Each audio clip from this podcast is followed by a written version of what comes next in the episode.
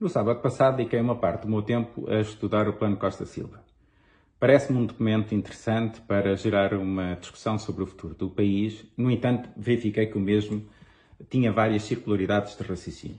Traduzidas no quê? Traduzidas no seguinte: eu quero ir do ponto A para o ponto B, mas chego à conclusão que para chegar a A já teria que ter B.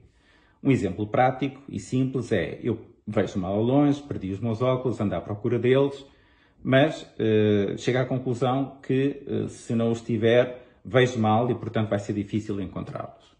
No caso do Plano Costa Silva, em determinada altura, diz-se que um país, para conseguir gerar riqueza, precisa de seis fatores-chave, que eu passo a dizer. O primeiro é baixos custos de contexto. Ora, e não parece que Portugal consiga ter baixos custos de contexto no curto prazo, designadamente se nós pensarmos no funcionamento da justiça. O segundo é que tenha infraestruturas modernas.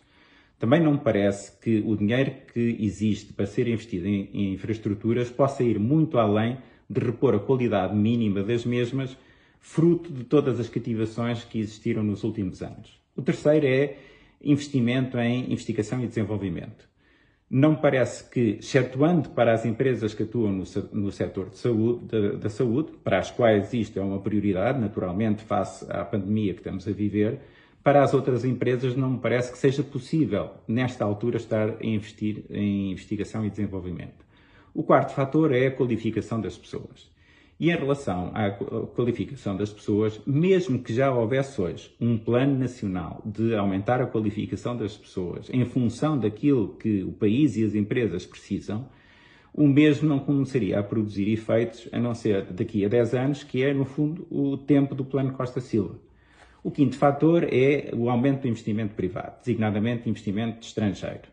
Ora, eu não me parece que com os quatro fatores anteriores, designadamente os custos de contexto, as infraestruturas e a baixa qualificação das pessoas, tirando uma pequena parte das pessoas que têm essa qualificação, Portugal seja o país mais atrativo para investir.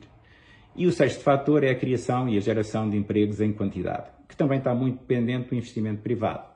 Portanto, chegamos a uma situação em que o próprio plano diz que para gerar riqueza são precisos seis fatores que nós não temos e que no curto prazo não teremos. Portanto, o plano precisa de resolver esta circularidade. E eu, a este propósito, vou fazer duas perguntas.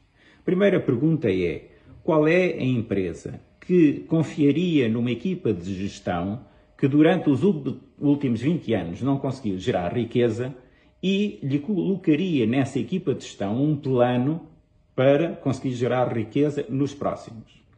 E se nós pensarmos que Portugal não conseguiu gerar riqueza uh, nos últimos 20 anos, vai ser muito difícil chegar à conclusão que Portugal, assim, de, de um momento para o outro, consiga fazê-lo. E a segunda questão é, se reduzir custos é uma coisa bastante mais fácil do que gerar riqueza, designadamente há custos que se reduzem por decreto, enquanto gerar riqueza implica vender e vender implica a vontade de vender a alguém, implica a vontade de outras pessoas. Portanto, se gerar riqueza é uma coisa muito mais difícil do que cortar custos, e se cortar custos implicou a presença da Troika em Portugal, quem é a entidade externa com quem nós estamos a contar para conseguir gerar esta riqueza?